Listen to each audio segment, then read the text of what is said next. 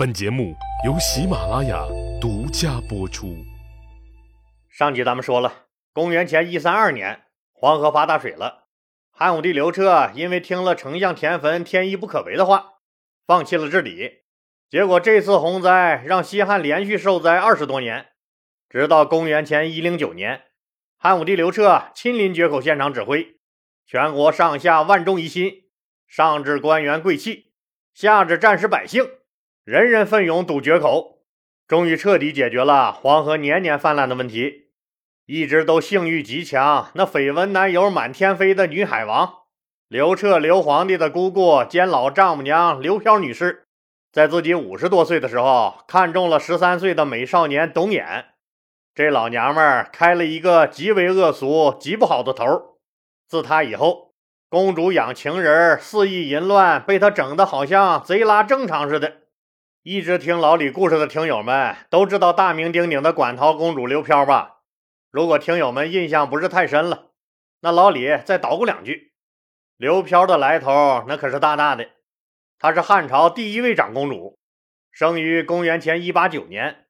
这长公主的地位和诸侯王平级，但她比诸侯王可是有先天优势，因为她在中央，诸侯王们都在自己的封地，远离权力中心。她干什么事儿都能近水楼台。她是窦漪房唯一的亲生女儿，长公主，是汉景帝唯一的同父同母的姐姐，也是现在执政的汉武帝刘彻的亲姑姑，加这个丈母娘，加妹妹的婆婆。特别是她在刘彻这个本来没有半点机会登上皇位的登顶运动中出了大力，所以她被汉武帝刘彻尊为大长公主，窦太主。是武帝朝唯一的大长公主，她的封邑在馆陶县，也就是今天的河北馆陶，所以她也被称为馆陶公主。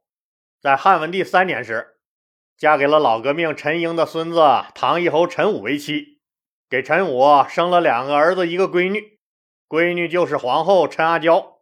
刘飘可能是整个中国历史上权力最大的公主。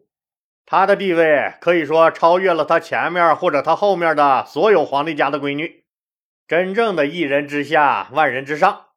刘飘这娘们儿欲望极强，没男人可是不行，手里又有的是银子，玩呗。所以她的绯闻男友满天飞，妥妥的一女海王。你看现在，随着时代的发展，人们思想观念也都比较开放了，什么老夫少妻。萝莉大叔，什么？我今年二十二，有个五十九岁的富婆老婆，我骄傲。这种事儿也司空见惯。在两千多年前的汉朝，五十多岁的公主爱上了个十三岁的小男孩，这也不能说不正常。在刘飘的众多玩物中，董衍是最特殊的一个。可能您要说了，都是男人，对于刘飘来说，这功能和作用基本上差不离儿。为啥他董眼就特殊呢？当然了，帅是肯定的。海王刘老渣女的哪个小男宠那不是帅的一逼？但董眼之所以特殊，那是因为他是刘飘养大的。刘飘从董眼十三岁时就开始养他，自己养大了自己用，要多爽有多爽。最后刘大妈居然爱上了这个小鲜肉。此后，那拒绝和老公唐一侯陈武合葬，哭着喊着要和小情人董衍葬在一起。汉武帝刘彻和刘飘的儿女们居然都同意了。那这又是一个怎样的荒诞故事呢？小帅哥董衍家是做珠宝生意的，董衍从这个娘胎里就带来了一副讨人喜欢的俊俏模样，长得是眼若明星，面如冠玉，肤若凝脂。董衍的老妈为了让他尽早体验商业氛围和这个熟悉业务，好和老顾客们混个脸熟，为将来他自己接班独立拓展业务打好基础，所以就经常带着这个十三岁的儿子董衍到这个京城的各大王孙贵族家去推销他的珠宝。可是这一天，那也不知道是万幸还是万万的不幸，董衍和他的妈妈踏进了馆陶长公主刘飘的家门。这小董眼长得实在太漂亮了，让五十多岁的老渣女刘飘当时心里就一震。她什么样的珠宝没见过，所以对珠宝兴趣不大，但对这个小帅哥兴趣倒是不小，两眼直溜溜的在这个小帅哥的身子上打转。可再厚颜无耻，有些话也是没法直接说的，也不能看见小帅哥就直接管人家老妈要吧。刘飘就试探这对母子：“哎呀呀，看你这儿子必定聪慧，生在你们寒门，纵有出人头地之时，顶多算是一个有俩小钱的商人罢了。可惜了，可惜喽。”老李说过，西汉时看不起生意人，所以他们的社会地位极为低下。虽然有两个钱儿。但根本没有政治地位。董衍的老妈深知这里面的辛酸，儿子以后即使做的再好，那也就是一个有俩臭钱的小商贩，离富贵和豪门那隔着十万八千里路云和月呢。一听这话，赶紧跪下磕头，万望窦太主提携。小董衍聪慧异常，反应机敏，还没等老妈叫他呢。也扑通一声跪了下来，多谢太主，多谢太主。刘飘哈哈大笑，我倒有个主意，你如果舍得，就让他来我家读书识字儿，将来长大喽，只要对我忠心，给他弄个一官半职的，那还不是易如反掌吗？卖珠子的女人暗自庆幸祖坟冒了青烟儿。赶忙梆梆梆的磕起响头来，嘴里喊道：“多谢太主天高地厚之恩。”刘飘见这个大功告成了，不由得眉开眼笑，满心欢喜，买了那女人整包的珠子，又给了她一大笔钱。从此以后，馆陶公主刘飘就把董衍留在了自己身边，认了干儿子，让人教他读书、相马、骑射等各种技艺，极力栽培他。董衍这孩子也确实聪明，凡是老师教的，不不一看就懂，一看就会。董衍因为自幼生长在商人之家，这情商是极高的，最会看人脸色了，也是能说会道。他知道说，只有极力讨好了干妈，自己才有前途，所以这天天揣摩刘飘的心思，观察他的好恶，毕恭毕敬地伺候着。再加上董衍这个人性格温柔体贴，身体也成熟的早，所以深得刘飘的喜爱。反正刘飘不管是多不开心，只要一见着董衍，立马就眉开眼笑，高兴的合不拢嘴了。干儿子董衍稍微再大了一点以后，身体发育成熟了，更是鞍前马后、床前床后、床上床下、床上床上床上的服侍着刘飘。干儿子。干儿子嘛，平时也名正言顺的和刘飘出行游玩，更毫不避讳的一起出入豪门权贵之家。刘飘幸福了，可她老公唐义侯陈武却把牙咬得咯咯响。这个小董眼碎了他的老婆，花了他的银子，除了没敢打他的娃，因为他的娃比这个董眼大太多了，其他该干不该干的他都干了，自己还不敢说。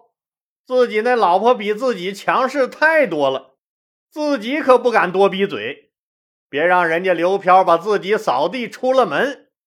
老了老了，丢这人，下辈子谁再娶公主，谁他妈就是王八蛋。随着董衍慢慢长大，身材越发的高大挺拔，在接受了贵族式的教育后，成了一个活脱脱的贵族小帅哥。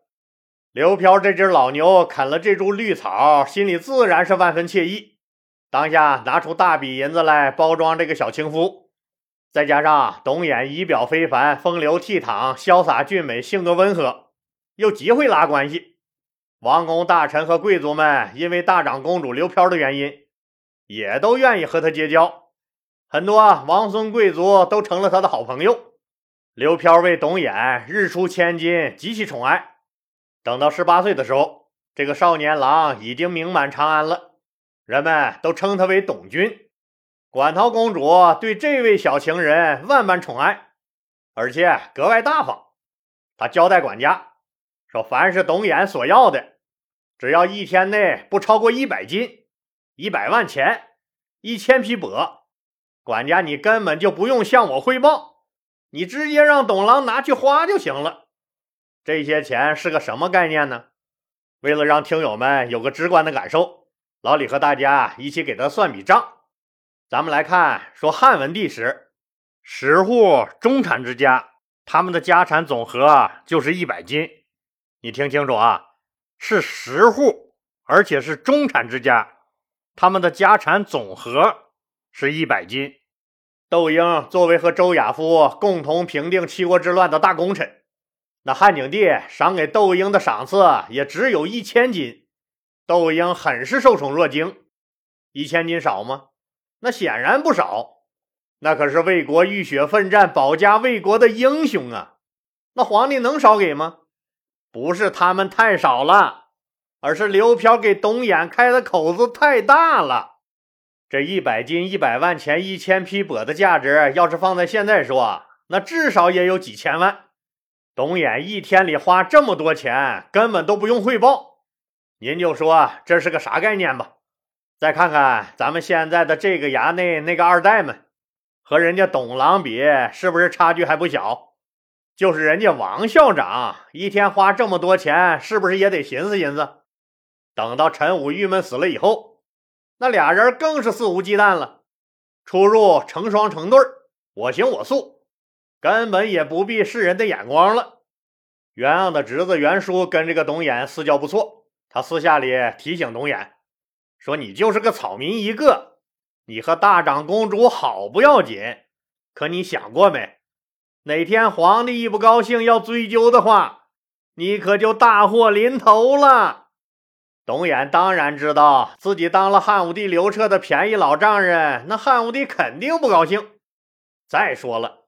自己英俊潇洒，正是大好年华，天天在外面见到多少豪门贵妇、漂亮的小姐姐，可那老女人管得紧呢。为了把自己榨干，让自己死了在外偷腥的心，那个已经六十多岁的老太婆，每天都要坚持和自己在床上活动活动，非得让自己累到筋疲力尽为止。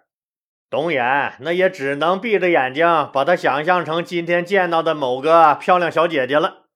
董衍也烦，但没办法，根本脱不了身。现在马上灾祸又要来了，这可怎么办好？就惶恐地问袁术该怎么办。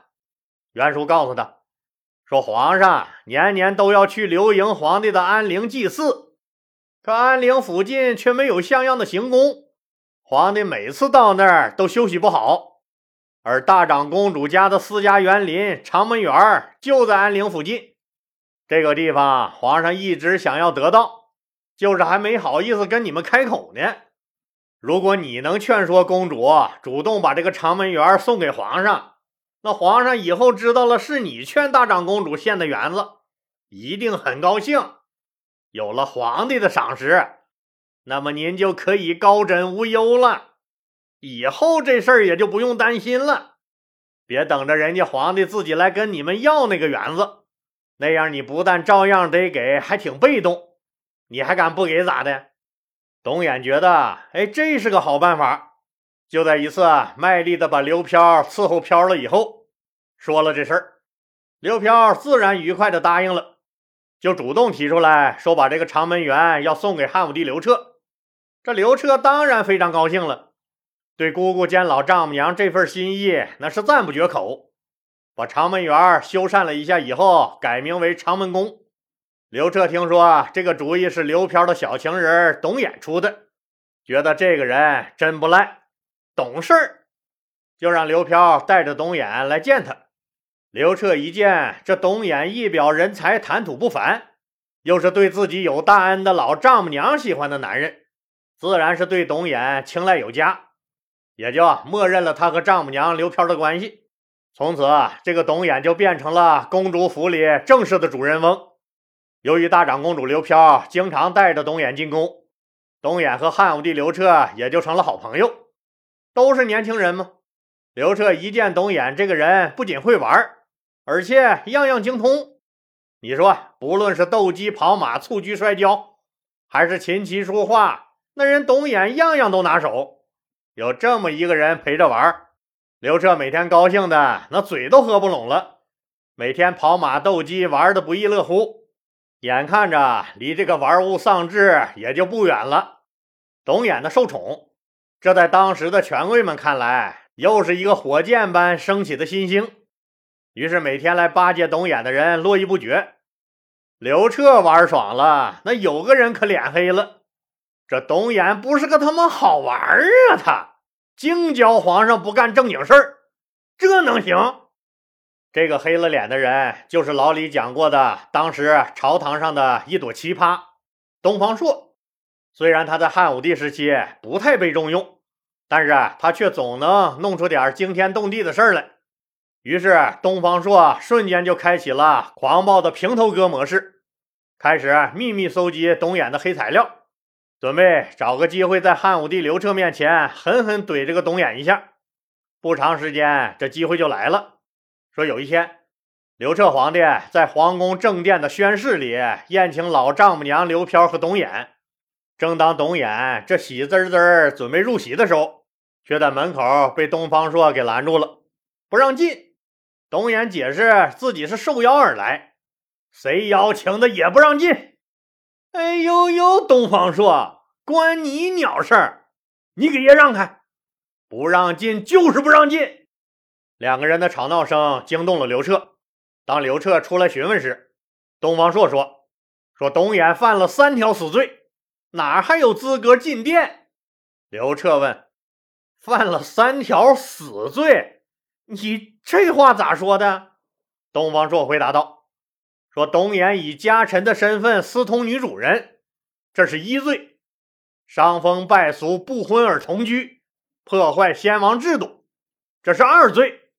皇上您正是青春盛年，正是建功立业的好时候，董衍不但不帮助皇上您办正事儿，反倒引得皇上您沉迷于声色犬马之中，这样的行为将给国家招来大祸。董衍他就是祸首，这是三罪。这话一说完，刘彻可尴尬极了。他知道东方朔是个什么样的人，来硬的那是真不行，就笑着说：“爱卿啊，你看，你看，今天的酒宴我都准备好了，咱下不为例，下不为例啊！”东方朔依然是不依不饶。这正殿里的宣誓。是先帝处理朝政的地方，不是啥样的人都能进的。哎呀呀，你呀你呀，东方朔，没办法，老丈母娘都请来了，这酒是不能不喝的。于是刘彻就把酒宴的地方改在了北宫举行，那地方不归东方朔管。刘彻这次也没敢让董衍走这个皇宫正门，而是让他走的东司马门。为这事儿。汉武帝专门还赏赐了东方朔黄金三十斤，以资鼓励呗。经过这件事以后，睿智的汉武帝刘彻明白了自己真正想要的是什么。董衍渐渐的在刘彻那儿就不再吃香了，他的恩宠也一天不如一天了，这让董衍备受打击。再加上老女人刘飘越来越把他看得紧了，董衍天天郁郁寡欢。不到三十岁就郁闷死了，没了董衍的滋润，刘飘没活几年也蹬腿了。她没有和丈夫陈武合葬，而是和小情人董衍一起合葬在了霸陵。馆陶公主刘飘一生享尽荣华富贵，因为她那填不满的私欲和不知收敛的性格，也招致了数不尽的是非祸患。死后和这个小情人合葬。更是让他的男人陈武把那顶绿帽子戴到了坟头，戴到了阴间，戴到了地老天荒。夏天到了，这天气啊也越来越热了。今天老李给朋友们介绍一款同仁堂出品的，能这个清热润肺、利咽去毒、解暑降温、润肠通便的好东西——胖大海菊花枇杷茶。这次同仁堂为我们个别主播回馈听友们。特意推出了这次优惠力度特别大的回馈活动，同仁堂大品牌值得信赖。您听听这个胖大海菊花枇杷茶，这个配料有多少好东西？决明子、胖大海、菊花、金银花、甘草、罗汉果、枇杷叶、鲜芦根、薄荷，还有桔梗，看看是不是都是好东西？包装精美，一盒啊三十小包，每包都是两层独立包装，饮用也非常方便。每次泡上一小包，泡出来的汤色也很漂亮，很纯，没有杂质，口感特别好。现在老李就是喝着同仁堂给我寄过来的样品给您推荐呢。这次给了特别的优惠，一盒四十九块九，如果您买两盒就送您一盒，如果买三盒的话，直接再送你两盒，五大盒就是一百五十小包，合着这一小包一块钱都不到。咱就能喝上同仁堂的好东西，那咱就买两大盒或三大盒，家人、朋友、同事们一起喝呗，解解暑、养养生。送人也非常漂亮，包装非常精美。想喝的听友们，那就赶紧下手吧。那这么好的东西怎么买呢？您点击播放条上面图片中右下角的那个红色购物车，或者上拉这个播放页面。点击播放条下面那段蓝色字体，进入喜马拉雅的主播橱窗里购买。主播橱窗里还有很多特别优惠的好东西哦。老李在这儿特别感谢您的支持。